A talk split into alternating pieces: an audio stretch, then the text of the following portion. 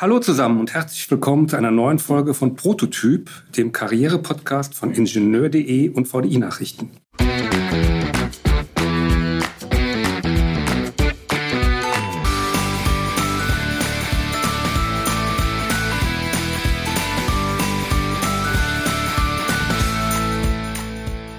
Mit der Begrüßung sind wir schon im Thema, denn dass man freundlich Guten Tag sagt, gehört zu einem höflichen Miteinander. Gutes Benehmen sollte eigentlich eine Selbstverständlichkeit sein, ist es aber nicht. Bestimmt erinnert sich jeder von Ihnen an das ein oder andere Fettnäpfchen, in das er mal getreten ist. Fehlende Manieren im Job können unter Umständen auch ein Karrierekiller sein. Und zu meiner Person. Mein Name ist Wolfgang Schmitz. Ich bin Redakteur für Karriere und Bildung bei den VDI-Nachrichten, bin aber nicht alleine. Nee, ich bin äh, auch noch hier und äh, mein Name ist Peter Sieben, ich bin Redakteur bei Ingenieur.de. Ja, und ähm, du hast es schon angedeutet, es geht heute um gutes Benehmen. Und nur ist es so, dass Benimmregeln nicht in Stein gemeißelt sind. Die, die verändern sich mit der Zeit auch. Solche Kon Konventionen sind immer einem gewissen Wandel unterlegen. Und was vielleicht vor 30, 40 Jahren als völlig gegeben galt und als normal galt und richtig galt, ist vielleicht heute schon so, dass es auf manche Leute befremdlich wirken könnte. Und ähm, ja, mit den sozialen Medien hat sich auch nochmal viel, viel getan. Da sieht es vielleicht nochmal ganz anders anders aus. Und äh, man kann sagen, es gibt so gewisse Stolperfallen, ähm, wo man äh, reingeraten kann. Ähm, und unser heutiger Gast ist eine absolute Expertin für zeitgemäße Umgangsformen und kann uns da ein bisschen aufklären. Gabriela Meyer ist nicht nur Leiterin von Modern Life Seminaren, sondern auch Autorin. Ganz frisch auf dem Markt ist ihr neues Buch Modern Life Etikette. Und damit herzlich willkommen, Gabriela Meyer. Vielen, vielen Dank. Ich freue mich sehr, hier zu sein bei Ihnen in Düsseldorf. Ja, ähm, Frau Meier, jetzt ähm, wir haben ja schon ein bisschen, bisschen Vorgeplänkel gehabt und uns begrüßt. Haben wir denn äh, bislang uns einigermaßen benommen oder äh, ist Ihnen schon irgendwas Ungehöriges aufgefallen? Sie haben sich wunderbar benommen. Also ich fühle mich sehr, sehr herzlich willkommen und Sie haben mir direkt etwas zu trinken angeboten. Sie sind immer nett vorausgegangen durch die Räumlichkeiten und ähm, ich fühle mich hier richtig wohl bei Ihnen, muss ich sagen. Dankeschön. Das freut uns. Als ich das Buch, Ihr Buch, Ihr neues Buch in der Hand hatte, äh, fiel mir direkt am Anfang ein Absatz auf, in dem Sie schreiben, dass Sie schon mit zwölf Jahren äh, mit Manieren, Benehmen, Kommunikation in Kontakt geraten sind und dass Ihnen bestimmte Dinge aufgefallen sind, die Sie sehr sensibilisiert haben. Mit zwölf Jahren, das hat mich wirklich stutzig gemacht. Wie kam das? Ja, das stimmt. Also ich wuchs auf in einem griechischen Restaurant, in einem griechischen Spezialitätenrestaurant. Und tatsächlich konnte ich mit zwölf Jahren schon fünf Teller tragen. Und wenn Sie in einem Restaurant aufwachsen, immer von Menschen umgeben sind, dann lernen Sie wirklich von der Pike auf gutes Benehmen. Dadurch, dass Sie bedienen, servieren, kassieren, äh, trainieren, trainieren Sie einfach Ihre Augen und Ohren und ähm, ja, das hat meine Beobachtungsgabe sehr geschult und ich habe dabei sehr viel gutes und auch schlechtes Benehmen äh, entdecken dürfen. Interessant war dann schließlich auch meine Zeit als Flugbegleiterin bei der Deutschen Lufthansa. Ähm, ich gehörte sogar zu einem der letzten Lehrgänge noch, wo Frau Katke, das war so die Grande Dame der Lufthansa damals, ähm, am Dispatch stand und schaute, dass unsere Uniform richtig äh, saß und unsere Frisuren vernünftig aussahen. Und das war eine Zeit, wo ich ähm, die besten Hotels auf dieser Welt ja, sehen durfte und ähm, viel gelernt habe auch in der Zeit, auch, auch natürlich durch den Umgang mit den Passagieren. Und schließlich kam dann noch dazu die hohe Kunst des Protokolls. Die lernte ich äh, an einer englischsprachigen privaten Universität, wo ich in einer Pressestelle gearbeitet habe. Ja, und jetzt Heute bin ich Unternehmerin und nicht zuletzt ist gutes Auftreten hier auch ganz wichtig. Und all diese Erfahrungen habe ich in mein Buch einfließen lassen. Sie hatten mir im Vorfeld erzählt, dass Sie als Flugbegleiterin viele Prominente auch an Bord hatten. Das haben Sie so betont. Ähm, wollten die oder sollten die besonders behütet, gepflegt werden? Oder sind das außergewöhnliche Menschen, die halt von Ihnen Besonderes verlangt haben, besonders höflich zu sein? Oder was hat Sie da geprägt? Ja, in der Tat ähm, durfte ich ähm, auch Prominente und Stars bedienen, ähm, die natürlich häufig in der First Class waren. Die waren einfach so, die meisten waren einfach so furchtbar nett und höflich und lieb, würde ich fast sagen. Gar nicht fordernd, äh, sehr bescheiden. Also ich denke da beispielsweise an Tina Turner oder die Bee Gees, die furchtbare Flugangst hatten in der First Class. Okay. oder auch ähm, ja, wer fällt mir an? Herbert Grönemeyer, der hat eine Erbsensuppe bestellt, kann ich mich erinnern, auf dem Flug nach Los Angeles. Also keine Currywurst. Bis, keine Currywurst. keine Currywurst, genau. Und ähm, ja, das, das war einfach, als wissen Sie, wenn Sie aufwachsen in einer kleineren Stadt und dann die große Welt auch irgendwie ähm, Ihnen nahegebracht wird, so in der Fliegerei, dann ist das schon erstmal für so ein junges Mädchen natürlich auch äh, eine neue Welt. Und ähm, das war schön für mich zu sehen, wie einfach diese Menschen eben waren. Es gab, die schwierigeren waren eigentlich immer eher so in der, in der Business Class. Äh, da habe ich schlechteres Benehmen, glaube ich, erlebt als in der First Class. Können, können Sie ein Beispiel nennen? Was war da so ein schlechtes Benehmen, wo Sie sich gewundert haben?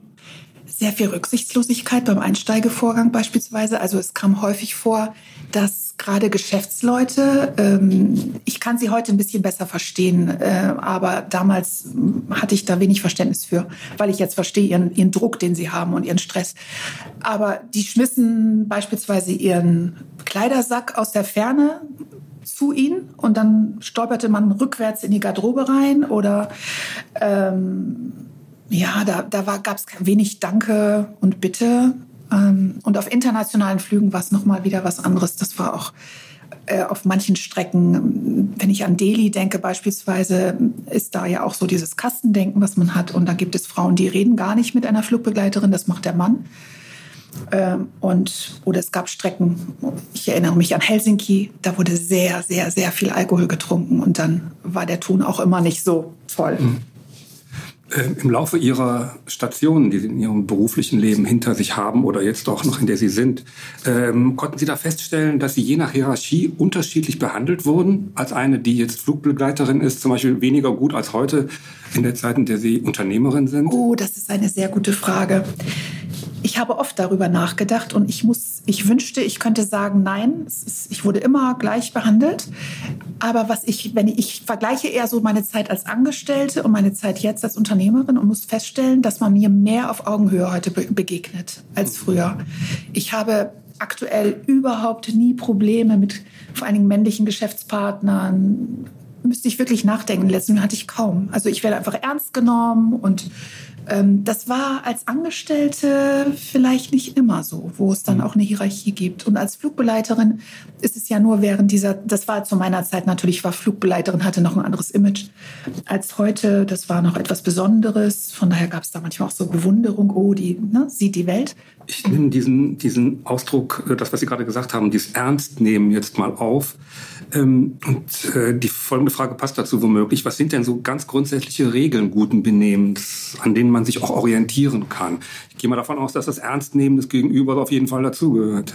Ja, auf jeden Fall, klar. Also wenn ich ein Häuschen bauen müsste äh, aus gutem Benehmen, würde ich als Fundament immer den Respekt nehmen. Das ist die Basis von allem. Äh, wenn ich respektvoll bin und vielleicht aber die eine oder andere Benimmregel oder Anstandsregel nicht kenne, ist das nicht so schlimm, solange ich respektvoll bin. Und als Säulen würde ich mir aussuchen die Freundlichkeit, ähm, die, wie ich finde, noch mehr ist als die Höflichkeit, kommt von Herzen. Und ähm, schließlich die Gelassenheit ist, finde ich, auch ganz wichtig. Also äh, muss ich mir selber auch immer wieder äh, ins Gedächtnis rufen, in manchen Situationen einfach gelassen zu bleiben und das nicht so schlimm zu sehen, was gerade passiert. Mhm. Ja? Und schließlich, äh, ja, gute Manieren sind auch nicht verkehrt. Also Sie haben heute beste Manieren gezeigt, einfach wie herzlich Sie mich beide hier willkommen geheißen haben. Und ich finde, es geht aber insgesamt weniger darum, irgendwelchen Benimm- und Anstandsregeln ganz streng zu folgen, als vielmehr um die Fähigkeit, taktvoll mit anderen Menschen umzugehen und ähm, mitfühlend auch mal mit anderen Menschen umzugehen, freundlich und offen. Und ich, ich habe immer so diesen Satz im Kopf, bring some joy to other people, also bringt Freude auch zu anderen people, dass wir es in Betracht ziehen, einfach auch Freude mitzubringen, wo wir sind. Welchen Einfluss, und damit sind wir jetzt auch bei Ihrem Buch, welchen Einfluss hat denn die Digitalisierung der Gesellschaft auf das Miteinander? Ja, also das Schöne äh, an den neuen Medien, an der Digitalisierung ist, finde ich, dass egal wo wir uns gerade auf der Welt befinden, wir eben die Verbindung zu lieben Menschen halten können. Also privat und beruflich können wir Beziehungen pflegen. Wir haben plötzlich einfach die Möglichkeit, mit Menschen in Kontakt zu treten, zu denen wir vielleicht früher überhaupt keinen Zugang gehabt hätten ich folge beispielsweise, fallen mir gerade zwei äh, Menschen ein äh, auf Twitter, die sich hervorragend mit Hölderlin auskennen, neben vielen Business-Dingen. Und das hat dazu geführt, dass ich jetzt in die Bibliothek ging und mir auch Hölderlin ausgeliehen habe und äh, mich da gerade einlese und auch schon jetzt äh, die Begeisterung verstehen kann. Das heißt, wir können neue Sichtweisen und Standpunkte kennenlernen. Beruflich natürlich sehr, sehr wichtig. Darum finde ich Twitter auch so wichtig und, und lege das auch mal Ingenieuren nah. Und wir können uns also weiterbilden durch die digitalen Möglichkeiten. Wir sind stärker miteinander vernetzt. Mich berührt es auch immer, welche, welche humanitäre Hilfe dort geleistet wird und organisiert wird. Und auf der anderen Seite aber, und das ist vielleicht so ein bisschen ähm, ja, der, die negative Seite des Ganzen, es ist alles sehr, sehr schnell geworden. Und Manche Treffpunkte und Verabredungen werden plötzlich abgesagt. Wir schreiben uns weniger Briefe, während Corona vielleicht wieder mehr, aber äh, wir telefonieren weniger direkt miteinander. Und ähm, gleichzeitig ist aber auch unsere Kommunikation vielfältiger geworden. Das heißt, wir, wir sind irgendwie kreativer geworden. Wir, wir drehen jetzt Videos, wir setzen Emojis ein und fotografieren, schicken uns Bilder. Und neu ist sicher auch, und das wäre so mein letzter Punkt eigentlich als Antwort auf Ihre Frage, dass es jetzt eben auch Hate Speech gibt. Mit dem wir, mit, ja, damit müssen wir uns jetzt leider auseinandersetzen. Und das ist nicht immer sehr lustig. Da hätte ich eine Frage zu, äh, zum, zum Thema Hate Speech. Ich möchte jetzt nicht sagen, dass das Internet Neuland ist. Das sagt man, glaube ich, nicht mehr. Aber ähm, kann es sein, dass man in den sozialen Medien, wo dieses Hate Speech-Phänomen ja einfach vorherrscht, was einfach auch ein Problem ist, dass man da immer noch nicht so richtig Regeln gefunden hat, wie man da miteinander umgehen soll, weil es ähm, ein Thema ist, das noch nicht so richtig in der Gesellschaft angekommen ist? Also äh, Regeln, wir bemühen uns alle Regeln zu finden. Es gibt viele Institutionen, die Regeln aufgestellt haben und ähm, ich nenne auch einige in meinem Buch. Ähm, ich kann sie Ihnen jetzt nicht direkt so nennen, aber ähm, ich glaube, wir tragen vor allem alle dazu bei, jeder einzelne von uns, unabhängig von den Regeln, dafür zu sorgen, wie wir miteinander umgehen, auch digital. Hm, was ich persönlich finde, das führt jetzt vielleicht ein bisschen weg von Ihrer Frage, aber ist das ähm, manchmal so ein, so ein Mangel an Taktgefühl und das dass ich den Eindruck habe, ähm, zusätzlich zu diesem Hate Speech, äh, dass so ein bisschen die Kunst des Gutschreibens verloren gegangen ist. Mhm. Also die Leute können irgendwie, also wir reden ja jetzt nicht nur über Hate Speech beispielsweise auf Twitter, Facebook und Co, sondern ich rede jetzt auch mal über unangemessene Antworten bei LinkedIn und Xing beispielsweise, wo dann die Anrede weggelassen wird, wo direkt versucht wird, schnell meinen Punkt, meinen Verkauf durchzusetzen, obwohl man noch gar kein Vertrauen aufgebaut hat. Das ist einfach, ähm, wie soll ich sagen, meistens ist es auch nicht von Erfolg gekrönt, davon abgesehen. Das heißt mit anderen Worten, wir lassen uns zu wenig Zeit für den anderen, für das Miteinander, für das Gespräch, für die Kommunikation. Wir warten immer direkt auf schnelle Antworten, stellen schnelle Fragen, warten auf schnelle Antworten und wenn die nicht kommen, dann verliert man schnell die Geduld und die Kommunikation wird gestört. Ähm, ich bin, ich bin ja auch, ich bin ja ähm, also auch Redakteur für Bildungsthemen und da heißt es immer wieder gerade bei der Bildung, äh, ein Mix aus digital und analog ist das Beste. Die analoge Bildung wird niemals zu ersetzen sein, dass sich Leute gegenüberstehen und miteinander reden und sich austauschen.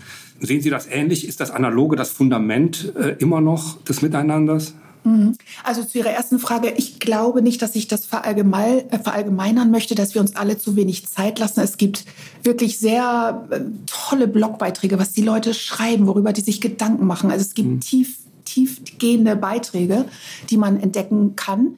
Ähm, gleichzeitig gibt es natürlich, ähm, erleben wir dieses so dahingewurstelte Antwort oder hingeklatschte, äh, der Kommentar, der einfach so ohne nachzudenken, dass es vielleicht jemand verletzen könnte, so dahingesagt wird. Was das, äh, die, die letzte Frage. Meine Einschätzung ist, dass es zu einem Hybrid kommen wird. Ähm, und ich glaube, viele Experten teilen diese Meinung, was ich auch so lese. Ich glaube, das ist, was die Weiterbildung betrifft, ähm, das ist Ihre Frage richtig, äh, das ist, wir haben diese Sehnsucht, ich merke das ja jetzt selbst auch, ich habe viel online gearbeitet in den letzten Monaten. Und wenn ich mit meinen Kunden spreche, alle haben die Sehnsucht, für mich war das auch ein toller Ausflug heute hier, sich wieder wirklich live zu treffen und miteinander zu sprechen und zu lernen. Ich meinte damit vielleicht weniger die Weiterbildung. Ich meinte einfach das generelle Miteinander. Wenn ich ah, zum Beispiel okay. jetzt nur durch Corona weniger auf Tagungen sein ja. kann und mich ja. weniger per, äh, direkt Auge in Auge mit jemandem austauschen kann, dann hat das nicht diese, dann hat das eher eine Nachhaltigkeit als zum Beispiel ein Telefonat oder eine E-Mail. Ja. Das meine ich damit. Mhm. Okay. Also mh, mm, schwierig zu beantworten, weil es gibt oftmals Dinge in unserem Leben. Denken Sie daran, als das Rauchen verboten worden ist in Restaurants. Was war der Aufschrei groß? Konnten wir uns nicht vorstellen. Äh, auch beim Fliegen war es damals so, wir haben geraucht an Bord unvorstellbar, dass sich das jemals ändern wird. Für uns ist es heute unvorstellbar, dass sich vielleicht unsere Kommunikation, unsere Begegnung so verändern werden, dass wir nur noch online miteinander. Aber das ist schwer abzuschätzen. Aber ich glaube, man sieht schon an den, an den Reaktionen der Menschen und was jetzt gerade auch so überall auf der Welt, dass Leute sehnen sich einfach nach diesem direkten haptischen Kontakt. Hm.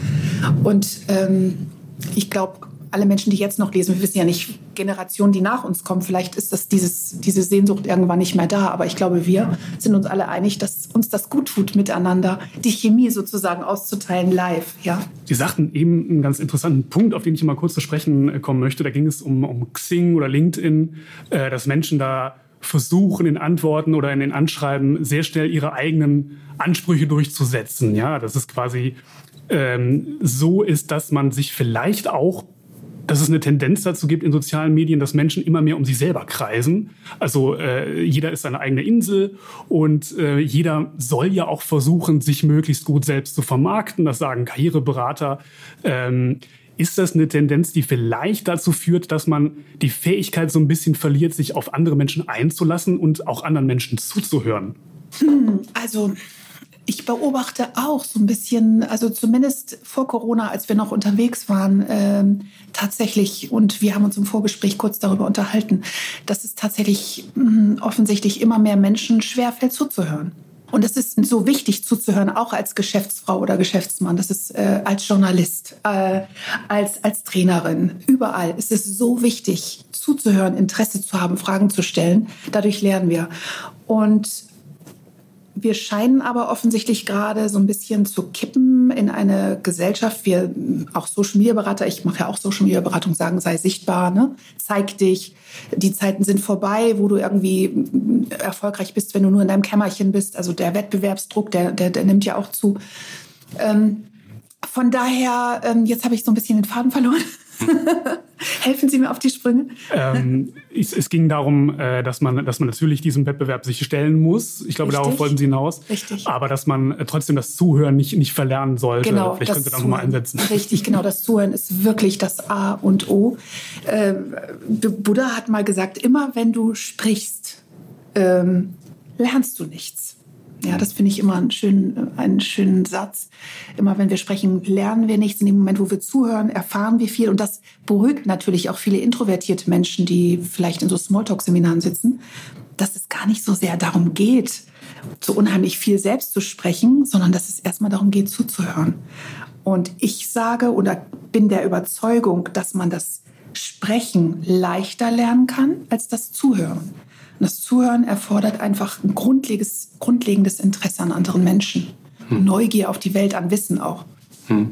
Äh, zum Zuhören gehört auch äh, zuzuhören beim Smalltalk. Da haben Sie in dem Buch großen Wert drauf gelegt, auf den Smalltalk. Warum?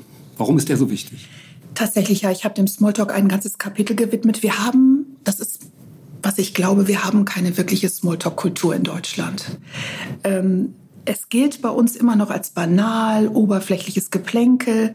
Das ganze Spielerische Schauen Sie nach Amerika, da ist Smalltalk, ja, es, es, es, das sind die Smalltalk-Künstler. Das liegt uns nicht so sehr. Und ich habe aber früher nicht geglaubt, wie viele sich so, so sehr schwer damit tun. Das ist also, ähm, in, in meinen Seminaren fragen mich Menschen tatsächlich auch nach fertigen Sätzen, die sie auswendig lernen wollen. Okay. Die wollen fertige Sätze haben, die sie auswendig lernen. Und es ist ein sehr begehrtes Thema auch. Also es ist ähm, ganz wichtig. Und ich versuche dann immer äh, zu vermitteln, ähm, dass Smalltalk eben auch beruflich so wichtig ist. Äh, sie müssen halt eben diese, die Kunst der Konversation ist wichtig, eben auch um Geschäfte zu machen, Kontakte zu knüpfen. Und ähm, was mich oft schockiert im Smalltalk ist dann aber auch, wie wenig Fragen gestellt werden. Fragen, sagt man immer, sind so der Motor im Smalltalk, wenn Sie auf einer Konferenz sind. Ich bin immer froh, also ich stelle immer gerne viele Fragen, aber es, es schockiert mich, wie wenig Fragen gestellt werden. Und ich finde, dass dieses, dieses Smalltalk-Thema in Deutschland zu Unrecht eben auch ähm, als, als oberflächlich äh, angesehen wird weil diese einfachen Themen, die wir miteinander besprechen, sei es das Wetter oder etwas, was wir gemeinsam sehen bei einer Veranstaltung, das hilft uns, eine Basis zu schaffen für, für tiefere Gespräche. Und das hilft und uns, die Chemie stimmt womöglich, oder? Vielleicht auch die Chemie, wobei geschäftlich ist es dann manchmal auch egal, ob die Chemie stimmt. Wenn ich auf eine Veranstaltung gehe und ich nehme mir vor, mit der Person möchte ich sprechen, äh, weil ich möchte ganz gerne einen Auftrag haben oder ich möchte, dass wir irgendwie ins Geschäft kommen, dann ist die Chemie vielleicht zunächst einmal nicht so wichtig, wobei ich muss gestehen, ich arbeite nicht für, für, für Kunden, wo die Chemie auf beiden Seiten nicht stimmt. Mhm. Ähm, aber ähm, das ist so ein Ant Herantasten und ich glaube, wenn Sie mal überlegen, die wichtigen beruflichen und privaten Kontakte in Ihrem Leben, wir alle, wenn wir uns mal darüber überlegen, wie haben wir uns kennengelernt, das war ja nie gleich ein tiefes Gespräch. Hm. Es fing hm. immer leicht an und an der Oberfläche quasi wenn, wenn das Gespräch jetzt, wenn wir den Smalltalk hinter uns haben, das hört sich so negativ an, das meine ich gar nicht so, aber man geht jetzt ins Fachliche über als Gesprächspartner oder, ja, ähm, oder mit seinem Gegenüber und man äh, tauscht sich aus und kommt auf Details. Darf man sich oder sollte man sich vielleicht sogar Blößen geben können, dass man sagt, ich, hm, da bin ich jetzt ein bisschen überfragt. Äh, ist das möglich oder, oder sollte man sich immer als Fachmann geben, der Ingenieur made in Germany? Ähm, kann ich mir vorstellen, ich bin selbst keiner, auch großen Wert darum, äh, auf hohe Fachkompetenz hinweisen zu können, auf seine eigene. Also ich denke, es kommt immer auf die Situation an. Hm, ehrlich zuzugeben, dass man etwas nicht weiß oder kann, kann tatsächlich sehr charmant sein und manchmal sogar sehr entwaffnend.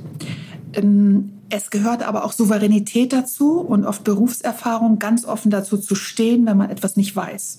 Ich sage immer so, die Profis, die würden das sofort machen, weiß ich nicht. Und die haben kein Problem, wohingegen so ein Young Professional, äh, der hat das Gefühl, er würde da nicht irgendwie nicht professionell dastehen. Also, warum nicht einfach mal den anderen die Möglichkeit geben, zu glänzen mit seinem Fachwissen oder man sagt einfach, tut mir leid, im Moment weiß ich das gerade nicht oder das kann ich gerade nicht beantworten. Ich schaue das mal eben nach oder ich reiche diese Information nach. Aber wenn ich zum Beispiel als Ingenieurin unter Ingenieuren sagen würde, den VDI kenne ich nicht, ähm, dann wäre es schon ein bisschen peinlich, finde ich. Und, ähm, aber ich glaube, wir waren alle schon mal in einer Situation, wo wir uns fachlich keine Blöße geben wollten und hoffen, hoffentlich gibt es einen Themenwechsel. und wir wollten gar nicht mehr in dieser Situation sein.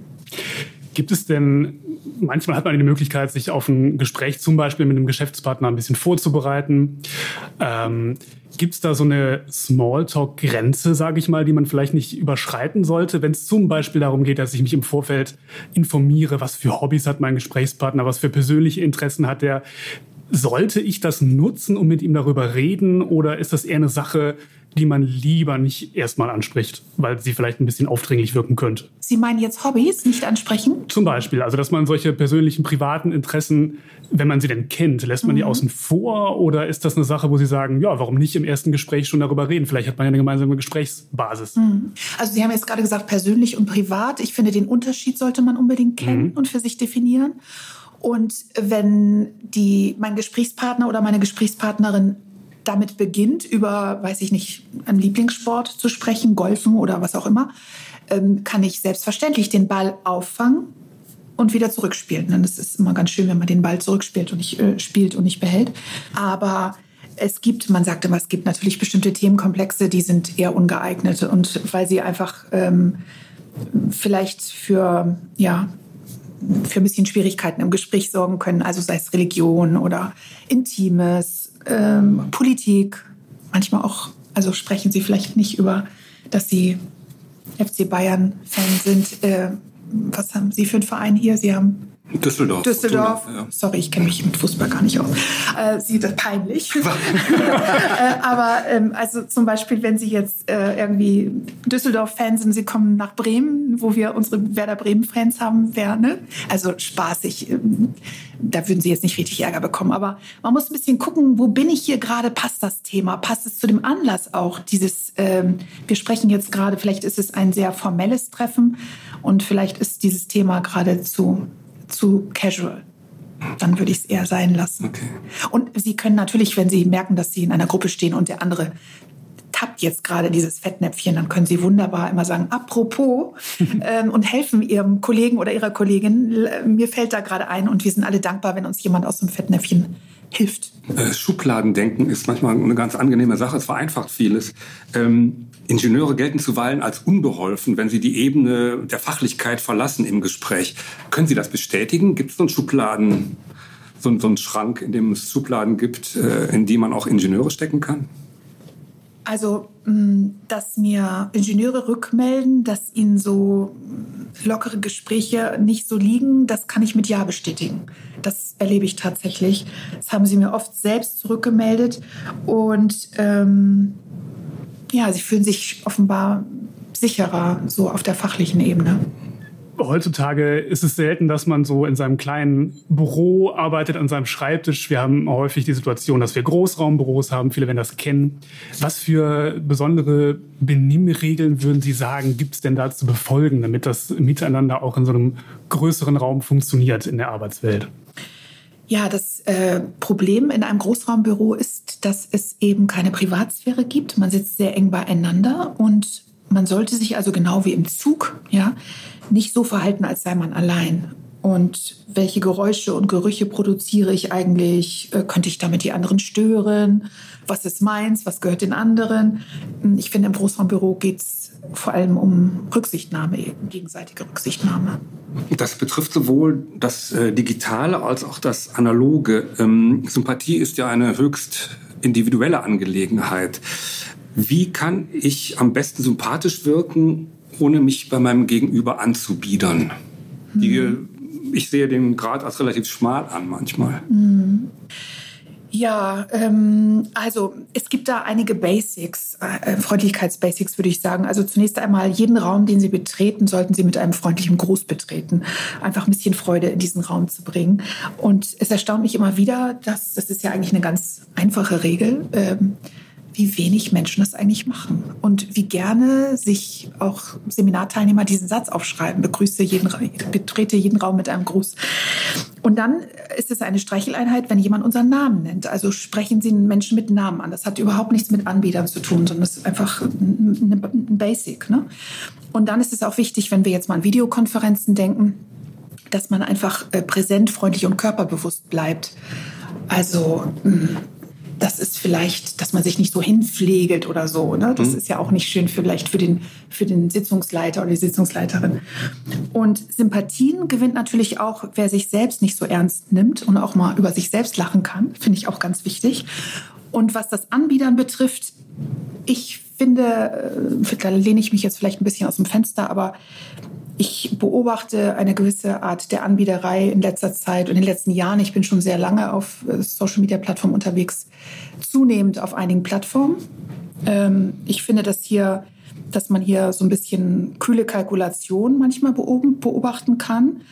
Und da gibt es Profile, die bei anderen irgendwie prestigeträchtig sich andocken, finde ich und einfach, weil sie sich daraus einen Nutzen versprechen. Inwiefern? Indem die irgendwelche Dinge, die da gepostet wurden, entsprechend kommentieren oder, oder wie meinen Sie das? Ja, da wird sich gerne vielleicht auch an den Erfolg von jemandem rangehängt oder ist jemand gerade Hype dann äh, teilt man das unbedingt, ja, auch wenn es manchmal totaler Schwachsinn ist.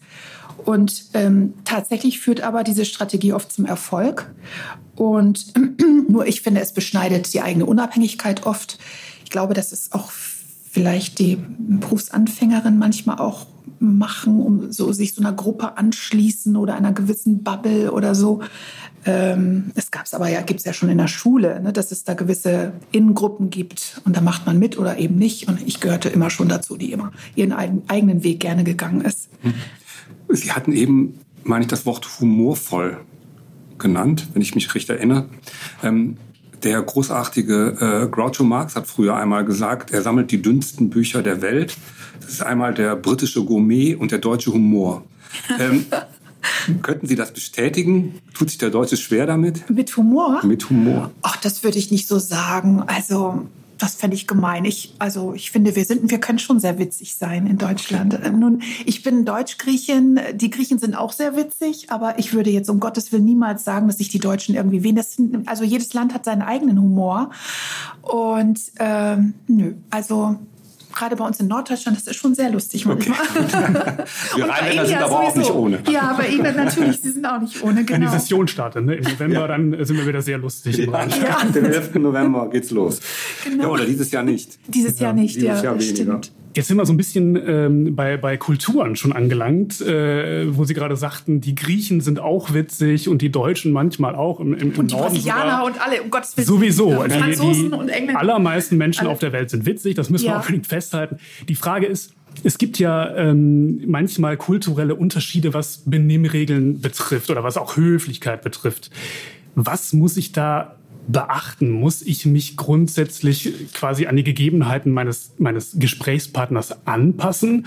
Oder zieht dann gewissermaßen jeder sein eigenes kulturelles Ding durch äh, und man schaut, was passiert? Wie, wie würden Sie das bewerten? Ja, also über den Umgang mit anderen Kulturen kann man wirklich lange sprechen. Da gibt es ja richtige interkulturelle Trainings und da kommt es darauf an, über welches Land sprechen wir eigentlich. Was ich dazu sagen kann, es gehört vor allem zur interkulturellen Kompetenz, dass wir Unterschiede respektieren und Besonderheiten beachten und einfach Rücksicht miteinander nehmen und respektvoll miteinander umgehen. Was mir immer aufgefallen ist, ähm, ist vor allem, dass äh, Menschen versuchen, also ich gebe Ihnen ein Beispiel. Also was ich persönlich oft erlebt habe, ist, jemand kommt zurück aus dem Urlaub, äh, war jetzt zwei Wochen zum ersten Mal in Kreta und dort hat man ähm, erklärt, ähm, wie, warum die Häuser zum Beispiel auf Pfählen stehen. Das ist aber meistens in der Regel die Touristengeschichte. Und dann kommen die zurück und dann erklären sie mir, warum dort Häuser auf, auf Pfählen stehen oder wie ein Bauersalat gemacht wird. Oder auch nicht nur mir, sondern das beobachtet man oft. Und da einfach zu sagen, hey, ich spreche die Sprache gar nicht. Wie kann ich jetzt jemanden, die aus diesem Land kommt, ihr Land erklären? Das erlebe ich sehr häufig und das, das finde ich halt nicht so schön. Und ähm, ich finde, dass es maximal unsensibel ist eigentlich. Und ähm, ansonsten denke ich, dass wir noch viel mehr uns auch mit den Kulturen von Ländern beschäftigen sollten. Also auch mit der Musik anderer Länder. Was haben die für Schriftsteller? Was haben die für Poeten? Ähm, das finde ich, sollten wir noch viel mehr machen und uns informieren und lesen. Gibt es denn sowas wie eine Regel, sage ich mal, wenn ich jetzt zum Beispiel einen Geschäftspartner habe, der aus einem asiatischen Land kommt, wo es jetzt eher nicht äh, zum guten Ton gehört, sich die Hand zu geben, zwangsläufig. Ähm, da gibt es natürlich auch Unterschiede, aber nehmen wir mal an, es, es wäre jetzt so, dass ich dem begegne, gebe ich ihm die Hand oder wäre das ein Fauxpas? Muss ich mich ihm anpassen? Muss er sich mir anpassen? Oder muss sich überhaupt niemand anpassen? Gibt es da so eine Regel? Wenn ich Gastgeber bin, muss ich mich vielleicht anders verhalten, als wenn ich der Gast bin in dem Augenblick, wenn es solche Kulturunterschiede gibt? Ja, es kommt tatsächlich immer darauf an. Sie haben jetzt äh, den asiatischen Besuch, wobei auch kommt wieder ne, ein Japaner wahrscheinlich, eine Japanerin. Es ist so ein klassisches Beispiel, Ein klassisches ne? Ja. Beispiel, genau. Da wissen wir inzwischen, wir leben in einer globalisierten Welt, ähm, dass sich Japaner zur Begrüßung verbeugen und der Winkel der Verbeugung ähm, sagt was darüber aus, wie hoch in der Hierarchie der andere steht. Darum auf Flügen nach Tokio beispielsweise hat der Einsteigevorgang immer so lange gedauert, weil die ähm, weil die Gäste, die japanischen Gäste, die oft in Gruppen gereist sind, immer nicht wussten, wie tief verbeuge ich mich jetzt eigentlich und wie lange und wie häufig und wie oft ähm, vor dieser Flugbegleiterin. Die ist ja eigentlich, Ah, ja, wo steht sie eigentlich in der Hierarchie? Ähm, von daher, ich finde es jetzt nicht, also das sind so Dinge, Benimmregeln, die finde ich jetzt nicht so schlimm. Wenn wir, das werden wir auch, wir Deutsche, wir Europäer niemals lernen, wie wir uns richtig verbeugen. Und weil, das werden wir niemals lernen. Selbst wenn wir jetzt umziehen und die letzten Jahre unseres Lebens dort leben. Es gibt bestimmte Dinge, die brauchen einfach lange. Also wenn wir, wenn wir etwas falsch machen, äh, ist es nicht schlimm, aber wenn wir uns bemühen, ist es doch nett und freundlich. Oder zu fragen, auch ganz offen damit umzugehen. ne, sagen sie, äh, tut mir leid, ich weiß gar nicht, wie, wie begrüßt man sich eigentlich? Also ganz offen, auch mit seiner Unwissenheit, also fast naiv daran zu gehen, fast wie ein Kind, ja, und das auch zuzugeben, das kommt nie verkehrt an, das ist nie falsch, als dass wir so auftreten, als wenn wir alles wüssten oder so ganz steif uns benehmen. Das kommt mhm. eigentlich, also so ein bisschen Lockerheit auch im Internationalen mitzubringen ist ganz, ganz wichtig auf dem internationalen Parkett. Vielleicht ähm, doch mal ein, ein, ein Beispiel aus der Praxis, äh, wo die Grenzen des Benehmens vielleicht, womöglich, vielleicht auch nicht, überschritten wurden. Ich hatte mich mit einem äh, Personalchef eines großen Unternehmens unterhalten, ähm, der kurz vor seiner Rente steht und in einem seiner letzten Gespräche mit einem Bewerber hatte er gefragt, wo wollen Sie denn in ein paar Jahren äh, karrieretechnisch sitzen? Was wollen Sie erreichen? Und da hat er gesagt, dieser Bewerber, ich möchte gerne in einigen Jahren auf Ihrem Stuhl sitzen. Äh, der Bewerber hatte das Glück, dass der Personalchef darauf sehr positiv reagiert hat. Er fand das witzig. Ähm, finden Sie das auch witzig oder hat da jemand die Grenzen überschritten? Also es kommt so ein bisschen darauf an, wie man es wirklich genau formuliert. Äh, wenn man jetzt sagt, ich möchte in einigen Jahren auf Ihrem Stuhl sitzen, dann kommt es darauf an, wie hat er das gesagt? Das charmant mit einem Zwinkern im Auge gesagt ähm, hat er dabei gelächelt, ja. Also so klingt es schon sehr direkt, finde ich. Ähm, aber wenn die Chefin oder der Chef sowieso in Rente geht, warum denn nicht sagen, dass man in einigen Jahren die Führungsverantwortung tragen möchte? Ich finde das jetzt gar nicht so schlimm. Anders ist es, weiß ich nicht, ähm, wenn Sie mit dem Vorstand über eine Gehaltserhöhung gesprochen haben und dann im Anschluss zu Ihrer direkten Chefin gerufen werden und die sagt, wollen Sie etwa meinen Stuhl? Ja, oder so. Also das finde ich dann weniger nett. Also es kommt immer auf den Ton an und okay. die Situation. Mhm. Verallgemeinern kann man das schlecht, glaube ich. Okay, gut. Sie haben viel über Freundlichkeit geredet, dass das ein Grundpfeiler ist, auch der, der Höflichkeit und guten Benehmens. Jetzt ist es so, dass in bestimmten Situationen, wenn es zum Beispiel um Gehaltsverhandlungen geht oder in, in Geschäftsgesprächen oder ähnliches, dass es da sein kann, dass Freundlichkeit mir als Schwäche ausgelegt wird, dass mir das vielleicht sogar einen Nachteil bringen könnte. Wie gehe ich damit um? Haben Sie da einen Rat? Mhm. Ja, das ist tatsächlich so und es ist natürlich völliger Quatsch. Also dass Freundlichkeit Schwäche bedeutet, halte ich für, für, für einen riesen plumper Quatsch. Das Gegenteil ist der Fall. Ähm, sie brauchen oft sehr, sehr viel Stärke, um freundlich zu bleiben, in vielen Situationen, auch äh, im Geschäftsleben.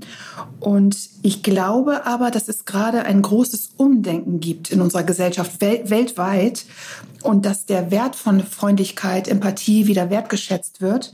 Und wenn Sie jetzt gerade nach Amerika schauen, dann sehen Sie da ganz viel Content auch von Influencern, die immer schreiben, also und, und Videos dazu drin, Kindness Matters und ne, Kindness, alles redet nur noch über Kindness. Lassen Sie sich nicht beirren, wenn Sie ein freundlicher Mensch sind. Langfristig sind Sie damit erfolgreich, davon bin ich überzeugt. Vielleicht ärgern Sie sich manchmal in manchen Situationen, wo Sie die Freundlichkeit nicht äh, so zurückbekommen, wie Sie sie geschenkt haben. Aber dann war das vielleicht auch nicht die richtige Straße, der richtige Ansprechpartner für Sie. Gehen Sie Ihren Weg und so finden Sie auch entsprechende Geschäftspartner und Kooperationspartner. Und wenn ich das sagen darf, wir haben uns vor vielen, vielen, vielen Jahren kennengelernt, Herr Schmitz und ich, auf einer Veranstaltung, wo wir miteinander gesprochen haben. Ganz lose haben wir den Kontakt gehalten und das war ein nettes Gespräch. Und ähm, ich freue mich einfach mir glücklich, dass ich heute bei Ihnen sein darf. Ähm, Vielleicht haben andere in der Zeit äh, zehn tolle Interviews gegeben, aber für mich bedeutet das sehr viel, dass ich heute bei Ihnen sein darf. Also, ich würde sagen, Freundlichkeit ist ein Erfolgsfaktor. Bleiben Sie freundlich. Tolles Schlusswort. Großartiges Schlusswort. Also besser hätten. Besseres habe ich noch nicht gehört. Toll. Danke. Und ich kann es nur zurückgeben. Ich habe mich auch sehr gefreut, Sie wiederzusehen. Es war wirklich eine Freude und schönen Dank im Namen von Peter und von mir. Ich bedanke mich auch sehr herzlich. Äh, das war sehr interessant, das Gespräch. Und äh, das Motto äh, freundlich bleiben ist auf jeden Fall etwas, was wir auch nach draußen an Sie, liebe Zuhörerinnen und Zuhörer, geben möchten. Und wir hätten noch eine Bitte an Sie, denn wenn Sie Anregungen haben oder wenn Ihnen die Folge gefallen hat, wovon wir einfach mal ganz unbescheiden ausgehen, dann bewerten Sie uns gerne und schalten Sie vor allen Dingen auch wieder ein. Tschüss, vielen Dank. Tschüss. Tschüss.